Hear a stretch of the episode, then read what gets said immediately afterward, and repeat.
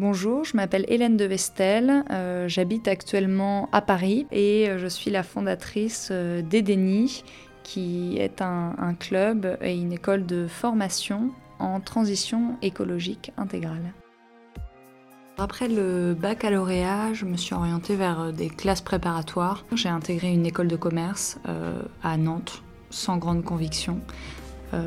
Mais moi, j'avais vraiment, dans tous les cas, la certitude que l'école de commerce en soi ne serait pas très utile. J'avais déjà eu des retours et même de professeurs de savoir que, que ce qui était enseigné n'était pas ce qui allait vraiment me servir plus tard, même si un petit peu de compta, un petit peu de gestion, un petit peu de management, ça fait jamais de mal. Euh, mais, euh, mais le plus grand avantage était vraiment dans la vie associative, dans le collectif, dans le fait de pouvoir construire euh, bah, des projets euh, en commun. Euh, et euh, c'est pour ça que j'ai pu créer une association. Et avec cette association, donc qui aidait des jeunes de milieux défavorisés à, à partir s'imprégner à l'international, de voir d'autres cultures, de pouvoir retrouver le goût de faire des études supérieures, par exemple. Euh, eh bien, je suis partie chercher des familles d'accueil et des manières de vivre responsables partout dans le monde. Et c'est à cette occasion-là que j'ai pu voyager dans une soixantaine de pays, euh, toujours à sac à dos, toujours chez l'habitant, euh, et de vraiment m'imprégner de, toutes ces, de toutes ces différentes manières de vivre responsables, sans pour autant dépenser de l'argent, sans pour autant être dans un cycle consumériste important.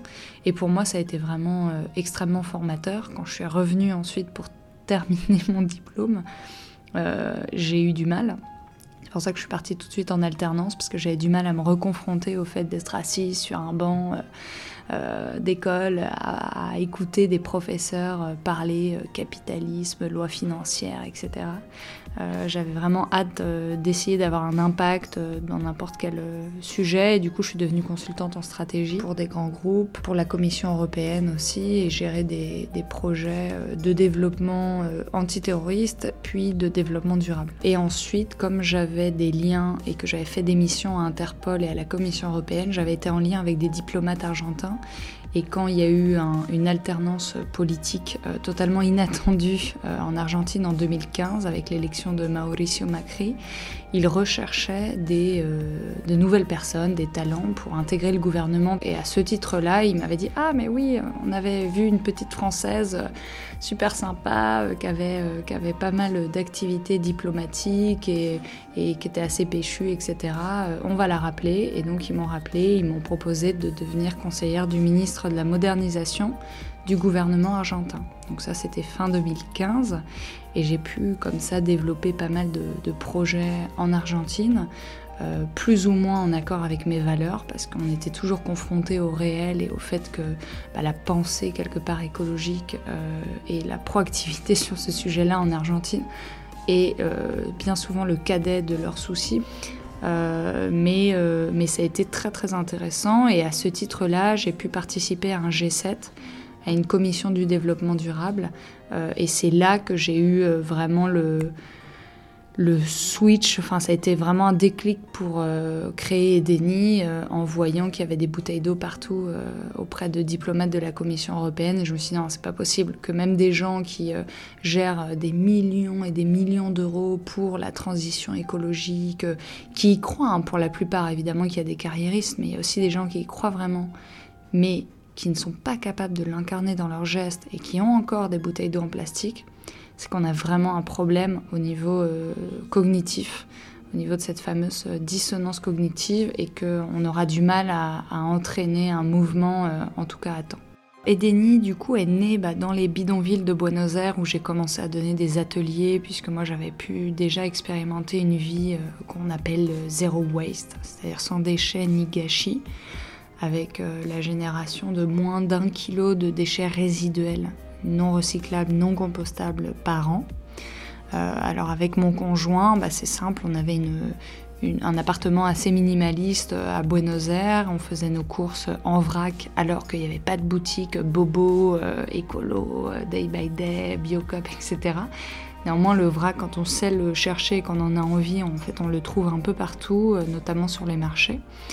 Euh, et euh, ça nous avait apporté tellement d'allègement, de bonheur, de joie, de meilleure santé, de reconnexion à l'essentiel, que euh, j'avais vraiment envie de le partager, notamment avec la conviction que tout le monde mérite de vivre mieux avec moins. Et du coup, aussi bien euh, des gens du ministère, euh, des gens euh, CSP, qui ont fait de grandes études et, qui ont le pire impact sur la planète parce qu'ils ils prennent des vols en avion, ils ont une grande conso, etc., que des gens qui, ont un impact bien plus faible parce qu'ils bah, n'ont pas les ressources nécessaires pour consommer énormément dans tous les cas, néanmoins qui consomment toujours du plastique, du Coca-Cola au petit-déj, euh, etc. Et des unidoses de shampoing L'Oréal, euh, alors qu'avec un bon savon artisanal euh, saponifié à froid, on peut permettre de nettoyer du pied à la tête tout, tout un quartier. Quoi. Euh, du coup, ça a eu un grand succès. On a eu de bons relais presse, de bons impacts. Les gens étaient vraiment ravis. Et au fur et à mesure, ben, on a commencé à me demander de plus en plus de ces ateliers, jusqu'à remporter un prix euh, qui euh, m'a permis de pouvoir lancer Edeni en France. Et du coup, Edeni est né comme ça, avec la volonté de créer donc des formations en transition écologique intégrale, qui ont pour grande particularité d'être holistiques c'est-à-dire de s'intéresser aussi bien à la santé qu'à l'écologie, qu'à l'éthique, et voir une, approche de coût complet euh, multidisciplinaire qui ne va plus se focaliser sur euh, ah bah ok on va apprendre comment euh, avoir des produits ultra écolos mais en fait qui sont pas bons pour la santé ou pas bons pour l'éthique ou au contraire très très bons socialement éthiquement mais emballés dans des tonnes de plastique et venant de l'autre bout du monde et du coup voilà cet esprit de cohérence qui pour moi est véritablement une radicalité nécessaire, de s'interroger sur euh, notre, notre, besoin et notre nécessité de cohérence au jour le jour. Euh, c'est vraiment ça qu'on a voulu euh, retransmettre dans les formations. Et, et vu le, le, succès des bootcamps depuis qu'on l'a lancé, je crois qu'on a réussi vraiment à faire vivre des expériences immersives de sens qui marquent profondément les participants et les participantes parce que Déjà, on, s'inscrit sur le temps long, donc on a totalement cassé les codes euh, des formations. Si on veut pas rester au stade de la sensibilisation, mais imprimer un véritable changement positif dans la vie des gens, il faut l'inscrire dans le temps long. En sciences cognitives, on voit bien qu'il faut voilà, en minimum 21 euh, jours pour que un savoir, une connaissance devienne une habitude. Et du coup, nous, on a multiplié ça par deux, qu'à chaque fois, c'est des promotions de 25 personnes qui partent ensemble pour euh, six semaines d'aventure, six mardis soirs euh, de suite, euh, sachant que ceci est complété par des exercices quotidiens, des mails quotidiens, un petit carnet qui accompagne chaque participant, des challenges, des défis. et ça représente en tout à peu près 50 heures de formation, d'investissement sur six semaines. Mais finalement, ça se fait assez facilement. Devant le succès du, bootcamp pour les particuliers, euh, on a été aussi euh, sollicité par des entreprises et on a adapté euh, du coup ce bootcamp pour les entreprises sous trois grands produits quelque part. On a d'une part des conférences inspirationnelles, on va avoir un effet un peu waouh pour enclencher un changement. Ensuite, l'idéal c'est de poursuivre ça par des ateliers de co-construction euh, et, c'est vraiment passionnant de voir à quel point les gens se, prennent au jeu et ont envie d'améliorer euh, les choses dans leur, dans leur quotidien euh, professionnel.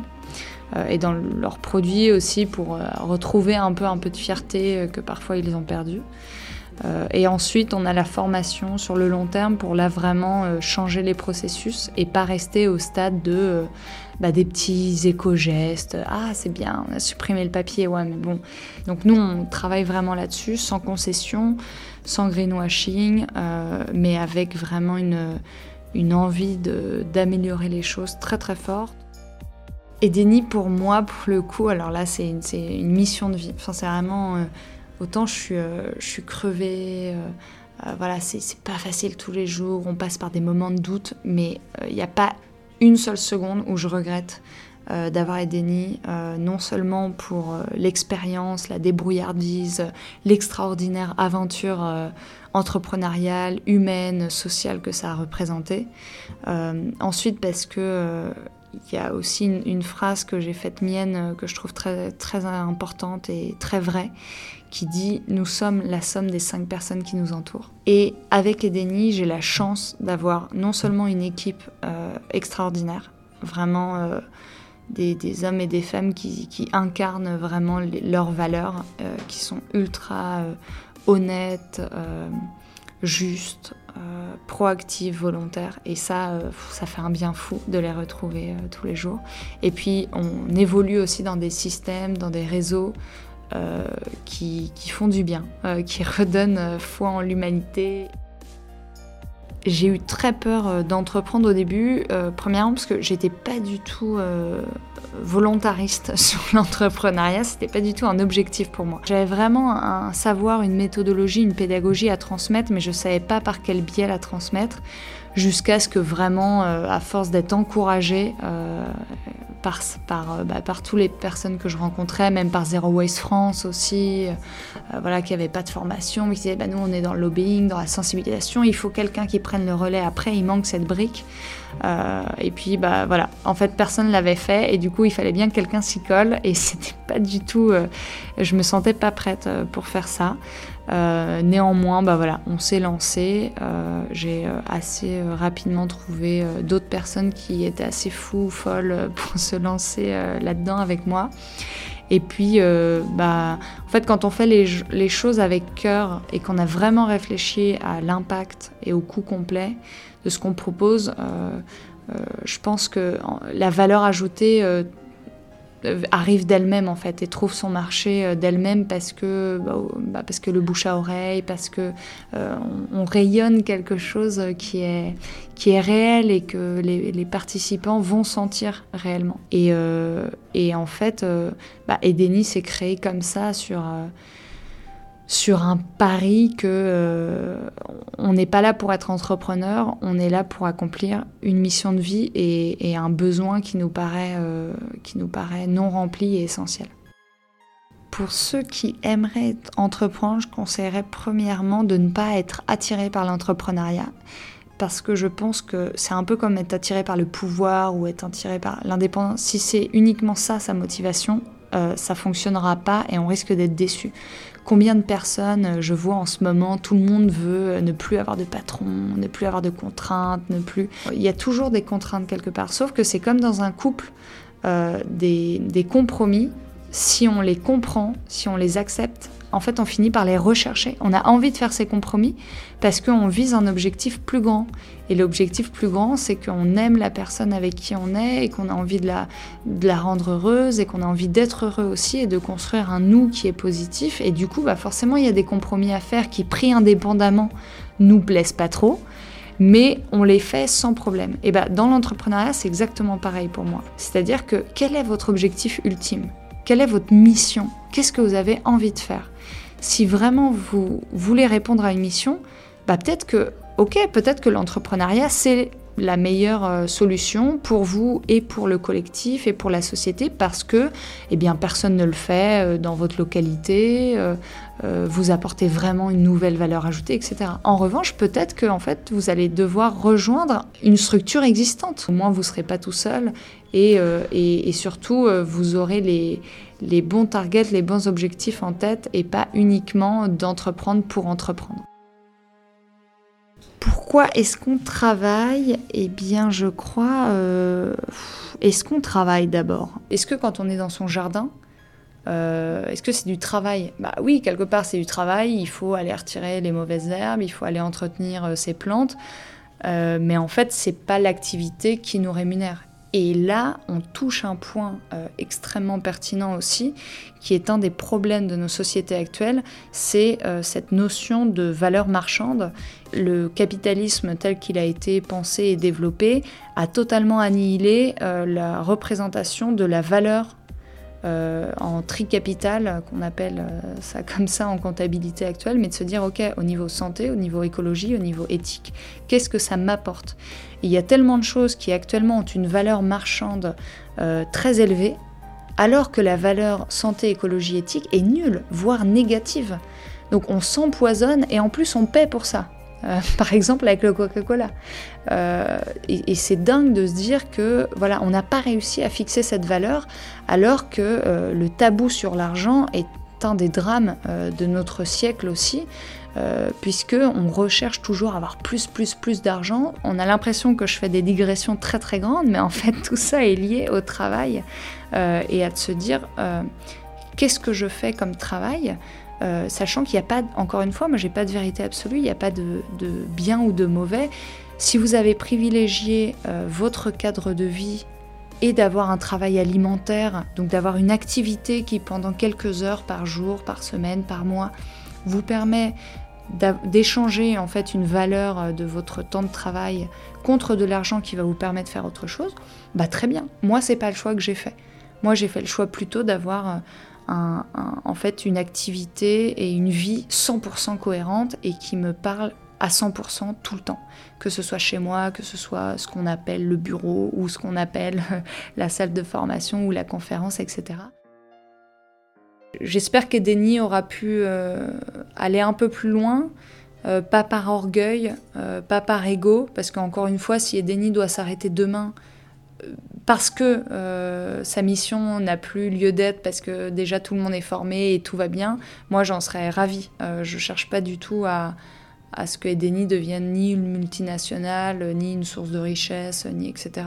C'est vraiment une mission de vie, mais du coup j'ai l'impression qu'on en est encore très très loin et qu'il y a encore beaucoup besoin de ces formations et, surtout d'avoir la joie de pouvoir transmettre euh, tout ce contenu de savoir qui m'a rendue tellement heureuse et qui a qui a libéré quelque part tellement de personnes de, de poids de, la frustration ou de l'incohérence ou de la dissonance cognitive, que j'espère que ça aurait pu aller plus loin et, et j'espère euh, qu'on aura une société euh, plus juste, moins frustrante, moins ouais, avec euh, c'est vraiment ça en fait, parce qu'on peut pas être heureux seul. On peut pas être heureux si le monde autour de nous va mal. Donc j'espère que le monde ira mieux.